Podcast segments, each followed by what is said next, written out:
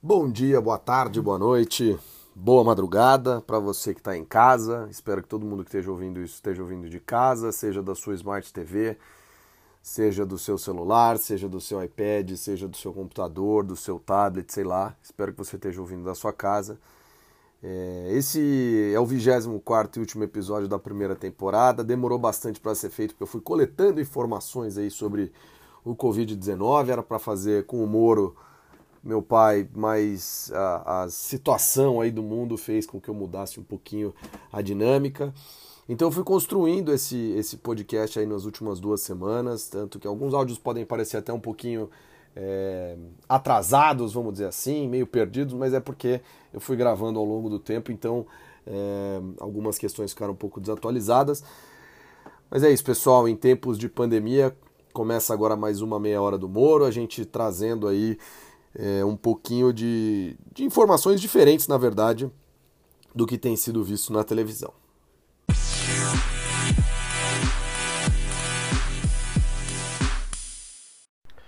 Então hoje, pessoal, hoje não tem momento viajaria, hoje não tem radar do esporte.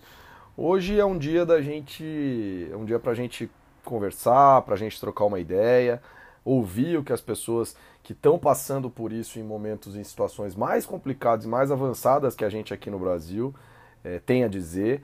Então, então hoje não tem, tá? Hoje não tem é, radar do esporte, hoje não tem momento viajaria. Tem Moro Bueno, porque o Moro Bueno vem nas horas boas e nas horas ruins. Ele traz aí uma visão que às vezes é engraçada, às vezes é séria. A gente acaba dando um pouquinho de risada mas que é importante ressaltar. Aliás, ele, vamos falar com ele agora mesmo. Minuto do Moro Bueno, é, que eu tenho a impressão que eu peguei o áudio aqui, vai dar um pouquinho mais que um minuto.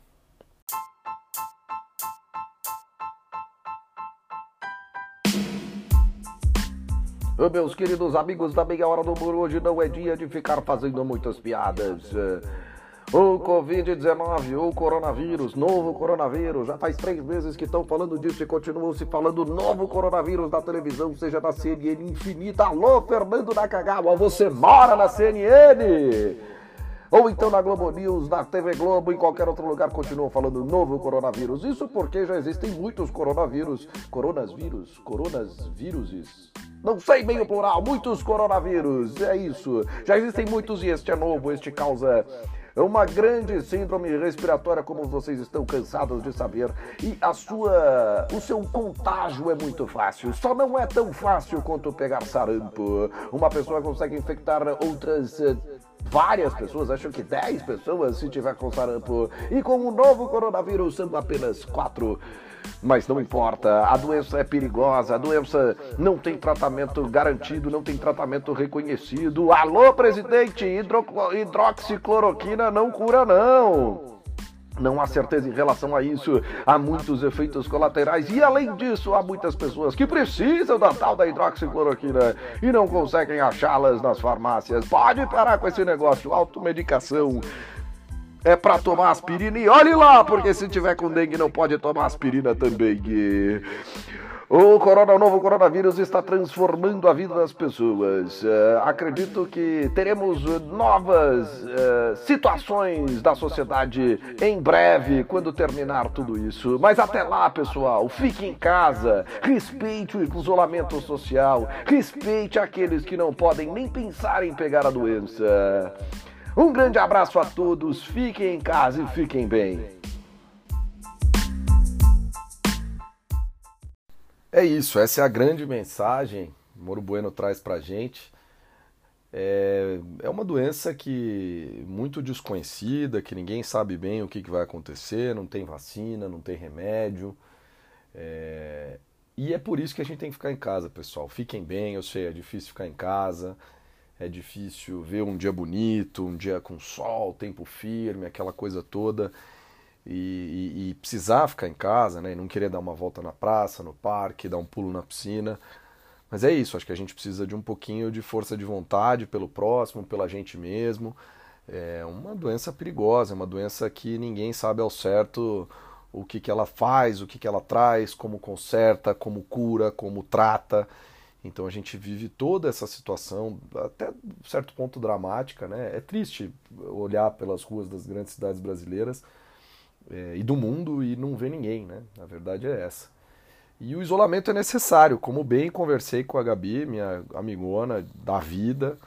Ela mora na Itália, ela mora perto de San Marino. San Marino, inclusive, tem uma taxa altíssima de coronavírus, porque é um paísinho é, do tamanho do centro de convivência lá em Campinas e teve mortes, né? É uma, como se fosse uma cidade italiana, teve muitas mortes. Depois aqui do, do depoimento da Gabi, eu vou trazer os dados específicos de San Marino para a gente entender que é um dos piores locais do mundo em relação ao coronavírus, mas isso é pelo fato de, tá, de ser basicamente uma cidade italiana. Mas Gabi, conta pra gente. Oi, João, Gabi. É, eu estou na região, na cidade de Riccione, que é na região de Rimini, Emília Romana, fica perto de San Marino. É, aqui a coisa, acho que a tensão maior já passou, porque agora as pessoas assentaram um pouco na quarentena, estão mais em paz de ficar em casa, mas o clima de tensão e de medo continua. A gente teve um caso em casa, então Além da quarentena de não poder sair, a gente teve que se isolar no quarto também. Uh, é, a visão é de filme de ficção científica, ruas vazias, é, pessoas no mercado com medo, com máscara, com luva, limitando a entrada, tudo na cidade fechado. Isso no começo dava muita angústia, agora a gente já não pode sair, então acaba não vendo tanto, mas a gente vê as notícias, então o cenário é, é bem ruim. Não estamos nas regiões piores, mais afetadas, mas ainda assim tem muita, tem muita tensão. Tem polícia na rua, então se a gente passa do ponto onde a gente deveria ir para o mercado, por exemplo, é, a gente pode ser parado e receber uma multa de 800 euros se a gente não tiver uma justificativa para estar tá saindo da nossa região. É, isso, isso deixa as pessoas tensas é, e gera um desconforto muito grande. É isso, então a minha palavra, se fosse falar agora para o Brasil que está começando, é fique em casa, porque a gente não deu muita atenção aqui, começaram a fechar escolas, a gente também não se tocou, demorou muito tempo para a gente se dar conta que precisava. Ainda quando começou a quarentena, a gente ainda saía para uma coisa ou outra e depois viu como a coisa se tornou exponencial e precisou realmente se fechar em casa. É isso. É, a Itália realmente está é, tá sendo um lugar muito complicado, né? Uma população idosa, muita gente é, já confinada há bastante tempo, então muita coisa acontecendo, não se deu a devida atenção no começo, mesmo assim a quarentena já leva algum tempo. É, a gente vai inclusive ouvir mais de quarentena com meu grande amigo Diego Calvi, que fez aniversário aí é, no fim de semana. Grande Bugrino, também o Guarani fez aniversário aí na semana passada. Parabéns pro, pro Diego, parabéns pro, pro Guarani, parabéns até pro João Batista, professor de matemática lá da escola, que que também faz aniversário dia 5 de abril. Espero que. Não sei se ele já morreu, na verdade. Se alguém souber, aliás, manda aí, manda aí. É, e a Gabi, ela mora lá perto de San Marino. San Marino é um paizinho, né? Uma micro-república, um resquício aí de eras, priscas eras medievais, priscas eras é, pré-unificação italiana. E San Marino tem 279 casos e 34 mortes.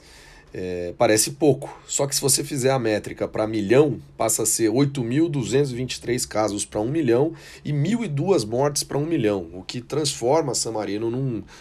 É, comparado à sua população, né, fazendo esse, esse, essa comparação com sua população, uma situação muito complicada. É claro que tem que levar isso em consideração junto com a Itália, é, porque é uma cidade da Itália, mas de qualquer forma realmente é muito assustador. Só que do outro lado da Itália, na costa do outro mar que banha a bota, está o Diego, que eu já mencionei aqui um pouquinho antes, que trabalha com turismo, é chefe de cozinha, trabalha num hotel. E só que não tem turismo, né? Não tem turismo nem na cidade dele, nem em nenhum lugar da Itália. Então a coisa está bem complicada nesse aspecto. Ele conta um pouquinho para a gente também de como está essa quarentena. Bom, vamos lá. É, a quarentena aqui tá, digamos assim, sendo bem bem respeitada. É, tá tudo fechado, a única coisa que está aberta é farmácia, é, comércio alimentício, tanto de pequeno ou grande porte, supermercados, etc. É, coisas alimentícias pequenas com, com entrega em, a domicílio. E praticamente você não pode sair de casa sem ter um motivo, um motivo que seja justo de emergência no qual implica você é, em trâmite de tratamento de saúde, que você precisa ir para o hospital ou ir para a farmácia, é, compra para você compra de, de alimentação de, dos mercados e ou você está trabalhando. O que você, onde você pode estar trabalhando é se você a sua empresa é fechada, um escritório fechado, que não tem é fluxo de pessoas, aí isso pode estar funcionando sem o fluxo de pessoas, obviamente. Porém, grande parte já está trabalhando em casa nesse aspecto. E mas a gente está aqui vivendo, passando os dias, né, esperando para ver o que vai acontecer. Existe um medo muito grande porque a economia é muito baseada sobre o turismo e está tudo muito vazio, os hotéis estão fechados. Eu trabalho com turismo e estou sem trabalhar e a gente não sabe quando isso vai voltar. O decreto do governo iria até o dia 3 de abril. É, já estão falando em prorrogação, porque não está tá contendo ainda a contaminação. De ontem para hoje foram mais 4 mil, quase 4 mil contagiados. Então eles estão até pensando em vetar mais alguma coisa, mais algum tipo de, de situação. Para você ir no supermercado, por exemplo, tem um número de é, exato de pessoas que podem estar dentro do estabelecimento. Então hoje você vai entrar no supermercado, você tem fila, você tem que manter uma certa distância de, segura, de segurança, que aqui eles pedem um metro. E ontem mesmo fui num, num, num mercado aqui, fiquei por volta de 20 minutos para poder entrar. Sai um, entra um, sai um, entra um. E essa coisa toda eu ir no mercado e voltar foram duas horas do, do meu dia, que foi a única coisa que a gente pode sair para fazer aqui. Mas assim, é um clima todo mundo de luva, de máscara, é um clima parece de guerra, do tipo, não que tenha polícia, exército na rua, não isso, mas é um de muita tensão. E para você andar na rua, para você sair de carro, tal, você tem que portar um papel. Vou ter com, ter com você um papel que é uma declaração que você não está é, cumprindo é, o período de quarentena oficial por você estar doente ou ter sintomas. Mas é essa situação. Estamos aqui no aguardo de que isso melhore logo e que a vida possa voltar ao normal. Para a gente ver como a situação está realmente muito complicada na Itália, né? O Diego ele ele trabalha com hotelaria, já vão alguns anos lá na cidadezinha de San Giuliano Terme, que fica perto de Pisa, e, e o hotel está fechado, né? Um hotel que inclusive já recebeu aí no ano passado até o Dalai Lama, ou seja, é um, é um lugar é, realmente aí voltado para o turismo e tal, é, como toda a Itália, então a situação está bem complicada. Há quem diga que o pico já chegou, né, na Itália e na Espanha, mas ninguém tem nenhuma segurança para afirmar isso. É uma doença silenciosa, é, a quarentena é muito importante. É, tanto que a gente vai escutar agora o, o Rodrigo Salles, grande amigo também. É, aliás, para quem não gosta de eu sempre ter grandes amigos, é a vida. Assim, no final das contas, eu, eu, eu acabo falando com os meus amigos, é, que são pessoas super bacanas, super importantes para mim e que conseguem sempre trazer alguma coisa legal para meia hora do Moro. E o Salles, ele, ele logo no começo da quarentena aqui no Brasil, teve nos Estados Unidos e precisou ficar confinado, longe inclusive da esposa e da filha, o que foi bastante complicado. É, testou negativo, eu não sei se quando ele gravou já tinha saído o resultado do teste, é, mas de qualquer forma, testou negativo, tá tranquilo. Então vamos ouvir aí, vamos ouvir o depoimento do Salles. Olá, João. É, primeiro de tudo, gostaria de dizer que é uma honra participar da Meia Hora do Moro. É sensacional, eu sou um, um fã assíduo da Meia Hora do Moro. Na verdade, sou seu fã já de longa data. e você é um cara muito competente, muito inteligente, sensacional essa sua iniciativa. O programa ele desenvolve e melhora a cada episódio. Impressionante uh, o teu desenvolvimento nesse, nesse teu projeto, cara. Parabéns. É, de fato, eu, eu vivendo aí um, um, uma situação é, um pouco diferente em todo esse contexto do coronavírus, novo coronavírus. Eu tive que fazer uma viagem a trabalho na semana passada para os Estados Unidos, fiquei sete dias lá, é, dois dias em Nova York, cinco dias em Las Vegas, onde teve uma feira de negócios do segmento de máquinas de construção, é, até o momento do embarque que, que aconteceu na sexta-feira, dia 6. É, a gente tinha a expectativa de que a feira fosse cancelada mas isso não aconteceu. E, e, também no momento que eu fiz a viagem, ainda não tinha chegado com muita força o, o, o vírus aqui no Brasil. E então a gente acabou fazendo essa viagem. É, a feira teve um, um, um problema muito grande é, de, de pessoas, né, é, de visitação, de visitação, né, é, foram 50% mais ou menos de redução de visitantes, não tinha nenhuma empresa asiática e as asiáticas que estavam na feira eram empresas que tinham escritórios nos Estados Unidos. É, europeus também acabaram indo embora na quarta-feira, dia 11. É, de alguma forma, talvez eles tiveram aí um feeling ou alguma inside information de que o governo americano estava ameaçando fechar o espaço aéreo para os voos, pros voos né, de, vindos da Europa e aí o medo de não ter aeronave é, aterrizando em Nova York, em, nos Estados Unidos como um todo, e eles não conseguirem sair de lá, fizeram com que eles fossem embora no meio do evento.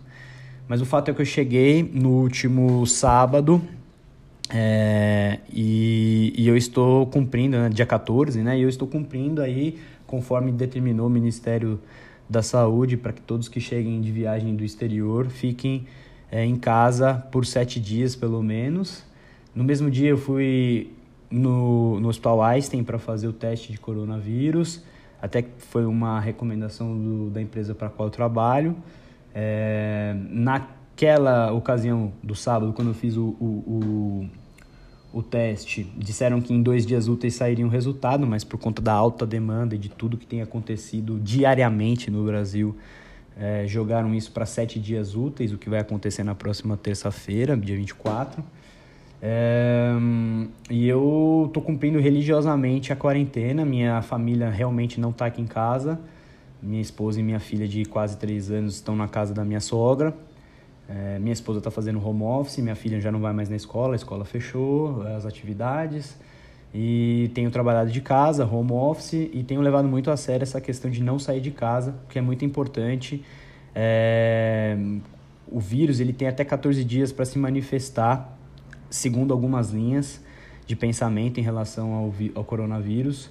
Até o momento eu não tenho nenhum sintoma.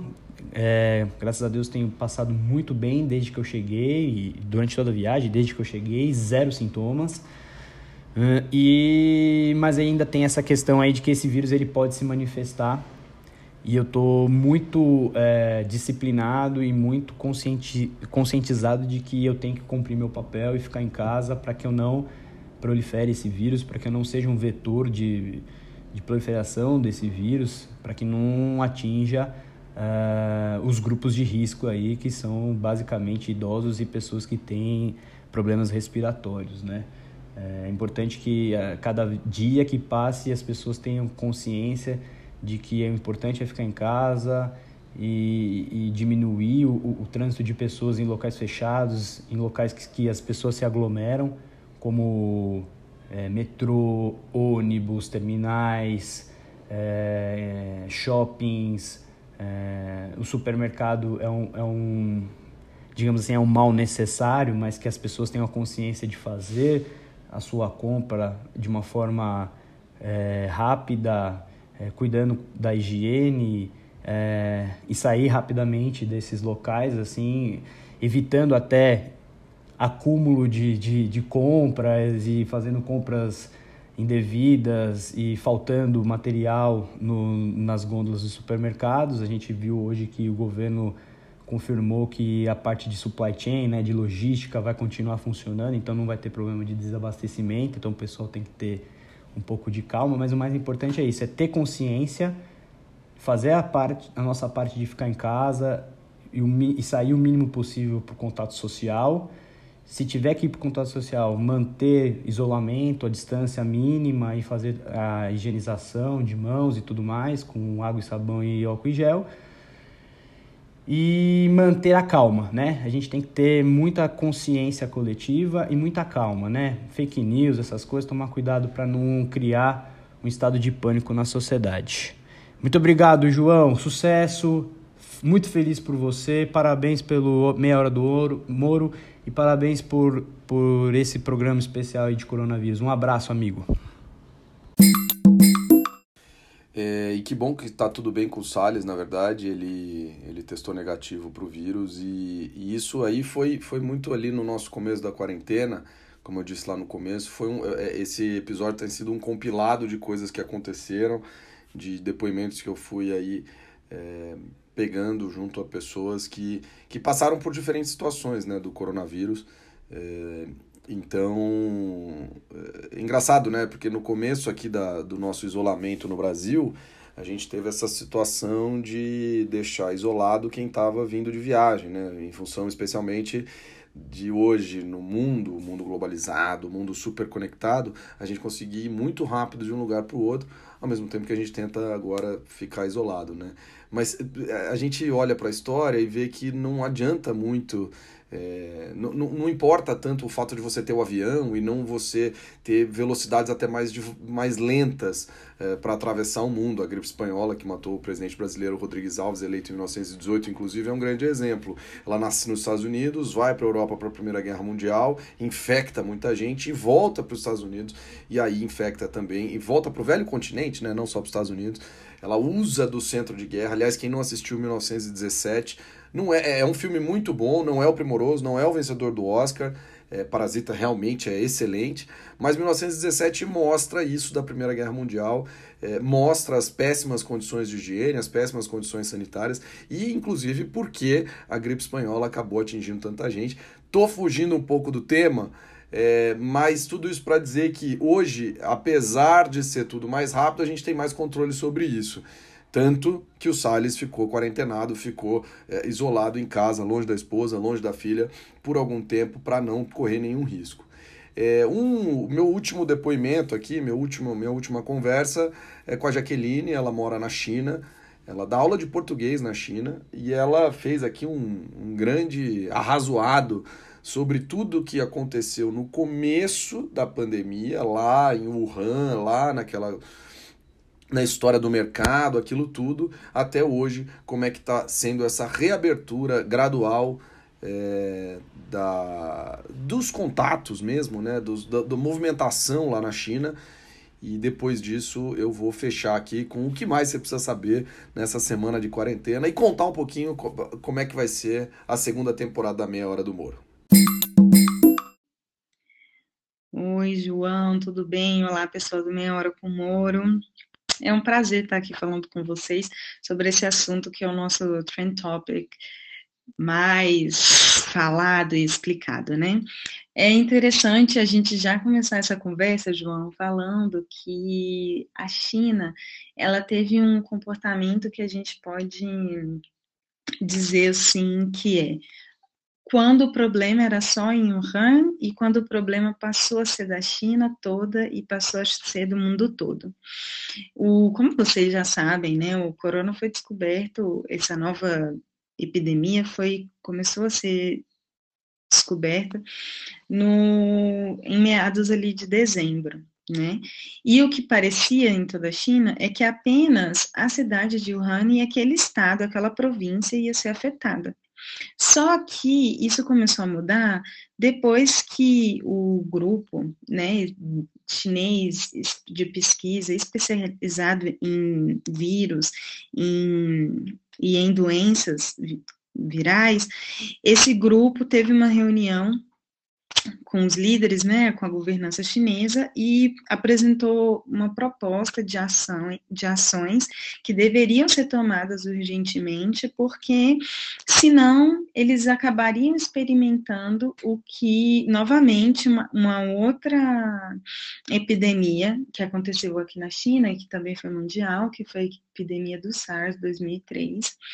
Nesse período, nessa outra epidemia, muitos chineses também morreram. É, a doença também foi exportada, infelizmente.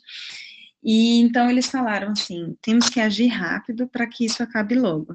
E aí o governo começou a implementar medidas a partir de janeiro, né? A partir do dia 22 de janeiro, mais ou menos um mês. E mais no início essas medidas é, elas ainda não estavam claras de que forma nós ficaríamos de quarentena, porque em janeiro, é, aqui na China, geralmente as escolas e as universidades, que é a minha área, né, onde eu trabalho, na área da educação, elas têm apenas três semanas de férias, assim, né, três semanas de folga, o recesso. E, por outro lado, do dia 25 de janeiro até o dia 1 de fevereiro, era o feriado nacional, um dos mais importantes feriados nacionais da China, que é o feriado de Ano Novo Chinês, que aconteceu no calendário, né? Estava programado para ser do dia 25 do 1 até o dia 1 de fevereiro.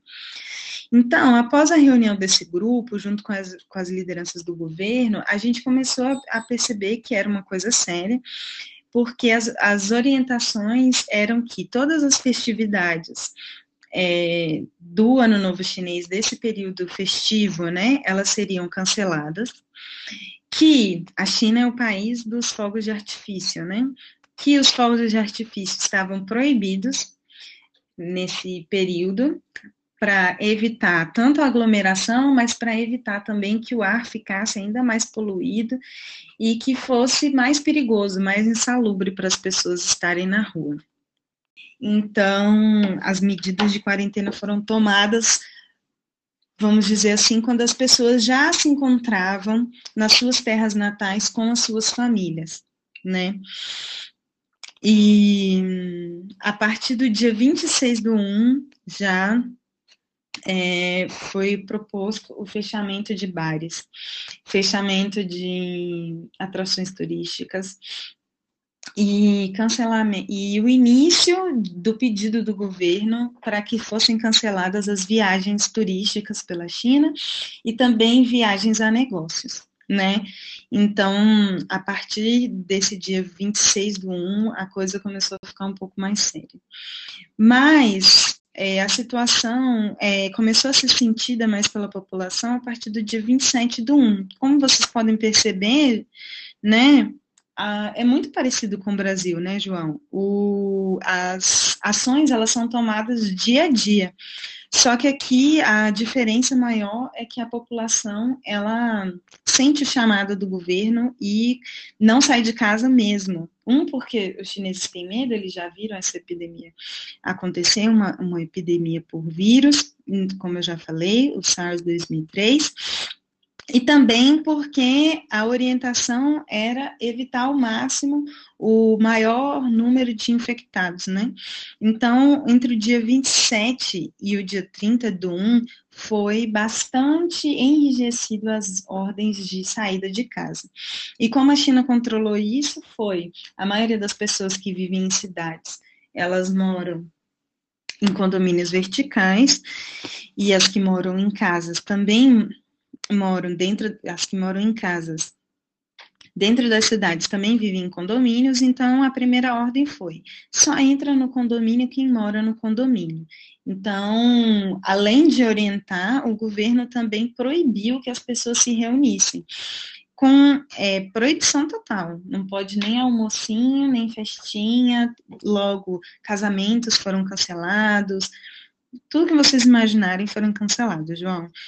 E é, com esse pedido, com essa orientação de que ninguém podia é, se reunir, né? Mesmo que você fosse uma família, você não podia ficar, tipo, indo da casa de um para o outro. Não. A partir do momento que você ficou ali porque você está de viagem ou porque você está na casa dos seus pais, você precisava decidir se você ia ficar na casa dos seus pais, na casa dos seus avós, e ou se você voltaria para casa. A China, inclusive, proibiu entre o dia 27 do 1 até mais ou menos o dia 24 do 2 que as pessoas voltassem para as suas cidades onde elas trabalhavam. Essa foi uma medida bastante importante, e para conseguir manter essa medida válida, a China estendeu o feriado do Ano Novo, do dia 25 do 1 até primeiro o dia 8 de fevereiro e depois até o dia 10, é, depois até o dia 14, 17, 18 de fevereiro também. Porque estendendo um feriado nacional em que a maioria das pessoas, né, profissionais liberais, é, setor de serviços, é, não funcionam, estão é, de feriado, né, elas não precisam ir trabalhar, é, o governo conseguiu manter essas pessoas também nas suas terras natais e as pessoas também dentro de casa. E aí, durante esse período do dia, é, vamos colocar, do dia 8 de fevereiro até o dia 28 de fevereiro, 29, realmente as pessoas elas ficaram nas suas casas e elas não saíram, elas ou nas suas casas de, de praia ou na casa dos seus avós e elas nem voltaram para a cidade onde elas moram e trabalham.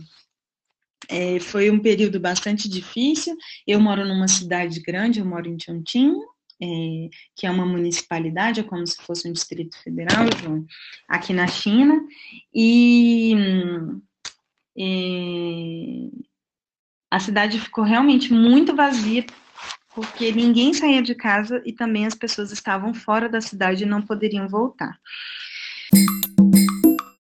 Bom, todo esse papo da, da Jaque, essa, essa parte anterior, né, muito interessante para ver como o governo chinês, no alto aí de sua, é, de sua força mesmo, né, de sua mão pesada, é, fez algumas medidas muito, muito importantes para frear tudo isso, é, para frear todo esse avanço do coronavírus e mostrar né, que, que lá, eu, eu sinceramente acho que tem bastante subnotificação, especialmente na China, mas mesmo assim é, é, notório que o número de casos, o número de mortes tem diminuído. Né?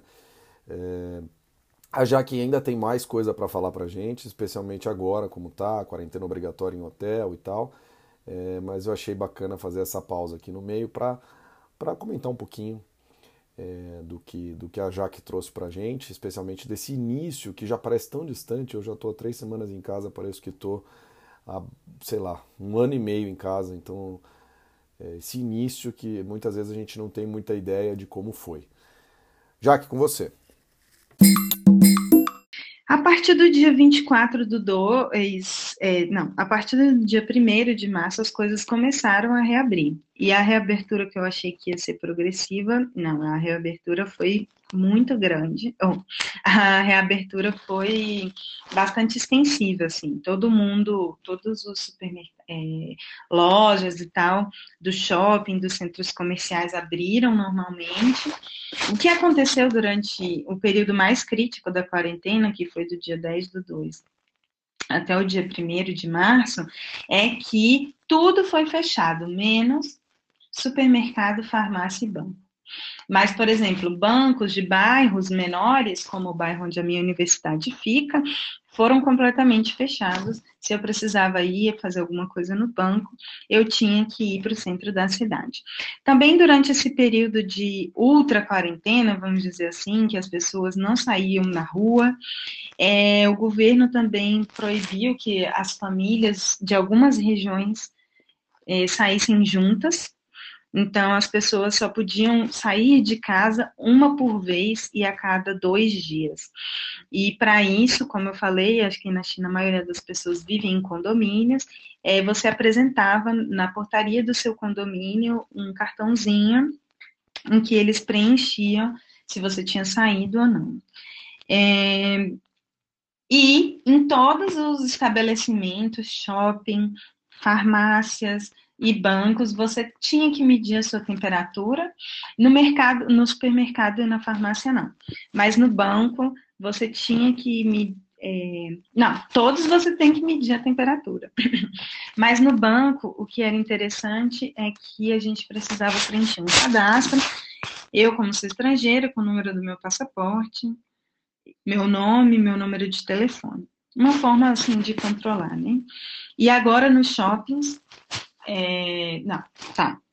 Beleza. Aí reabriu as, as, as lojas, a gente continua medindo temperatura para entrar e para sair dos lugares. Aí, apesar de ter reaberto o comércio, ainda existe um controle de que as pessoas não podem sair todos os dias de casa. E agora a gente está vivendo uma nova situação na China. Desde o dia de, é, 19 de março, a China está com zero transmissões locais, né? O número de infectados não cresce mais. Contudo, cresce o número de infectados por pessoas que trouxeram o coronavírus de outros lugares do mundo, né? E então o governo, João, teve que tomar uma, uma medida muito drástica com relação às pessoas que viajam, né? Porque as reuniões de negócio na China continuam suspensas. Então, se você vai vir para a China, voltar para a China porque você trabalha, ou porque você tem família, ou porque você quer se sentir mais seguro aqui, como é o caso de alguns chineses que têm dupla nacionalidade, é, você, eu, dependendo do país onde você veio, e ou se no seu avião tinha alguém com febre, alguém doente, alguém com sinais de gripe, alguém com febre, alguém também com coronavírus, é, essas pessoas, elas, todas as pessoas do avião seriam encaminhadas para quarentena obrigatória do quarentena obrigatória em hotel. Essa foi uma medida tomada é, tanto pelo governo central da China, mas também foi uma, um pedido das comunidades, né, que como se fosse, o João agora mora em Brasília, ele sabe, mas como ele é uma pessoa do mundo, ele tem amigos em vários lugares.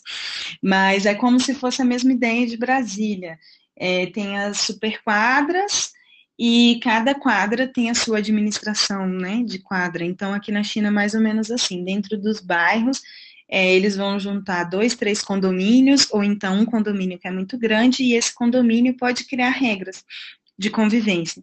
E essas pessoas pediram, principalmente aonde bairros onde tem muitos estrangeiros, pediram que os estrangeiros, é, ou as pessoas que estivessem vindo de fora da China e voltando para a China, que elas fossem é, convidadas a se retirar, sabe? Não, que elas fossem convidadas a não poder entrar no condomínio. Que elas ficassem em quarentena até que realmente ficasse provado que elas não têm o coronavírus. Tudo isso porque o número de casos importados começou a aumentar na China. Então, as pessoas que estão ficando nessa quarentena obrigatória, né, mandatória, em hotel, elas estão tendo que ficar em quartos separados, eles estão separando as famílias, e estão, essas pessoas recebem alimentação né, por uma na porta do quarto foi colocado mesas assim, há relatos de amigos que contaram isso, que tem mesa na porta do hotel, a pessoa, o pessoal do hotel serve a comida ali, as refeições, café da manhã, almoço e janta. Você pode pedir comida por aplicativo e todo dia também vai uma equipe médica medir a sua temperatura. E essa estadia, né, nesse hotel, de quarentena obrigatória, claro, é paga pela pessoa, então se você quer vir para a China, porque aqui o tratamento do, do Covid-19 ele é gratuito, né? É, e você quer se sentir seguro, você precisa garantir um, uma reserva de dinheiro para pagar esse hotel. É, e algumas coisas interessantes aconteceram, né? Muitos chineses, é, muitas pessoas se protegendo do vírus de forma criativa, né? Usando fantasias. A França, inclusive, é, a França não, a Espanha, inclusive, importou, né? Essa moda de usar fantasia para sair de casa. E uma coisa engraçada é que a China e curiosidade é que a China descobriu que desinfetantes, que boa, cândida, é, poderia matar o vírus, então eles pegaram os caminhões pipa e caminhões de limpeza de rua, caminhões que jogam, jogam jato de água na rua para fazer limpeza ou então para aguar canteiros. E encheram esses caminhões de que boa de Cândida e jogaram na rua, né? É, ao longo assim de várias semanas e também houveram houve é, funcionários como se fosse assim da vigilância sanitária, de, da limpeza pública urbana também, que é, despejaram, borrifaram que boa é, pelas escadas. Aqui na minha universidade tem muita escada, então eles jogaram também no corrimão e no chão, muita que boa. Então a China está totalmente desinfectada e totalmente sem novos casos de transmissão de vírus, e é isso. Espero que o Brasil chegue nesse momento o quanto antes. João, foi um prazer falar com você. Um abraço para todos os amigos do Meia Hora do Moro. Tchau.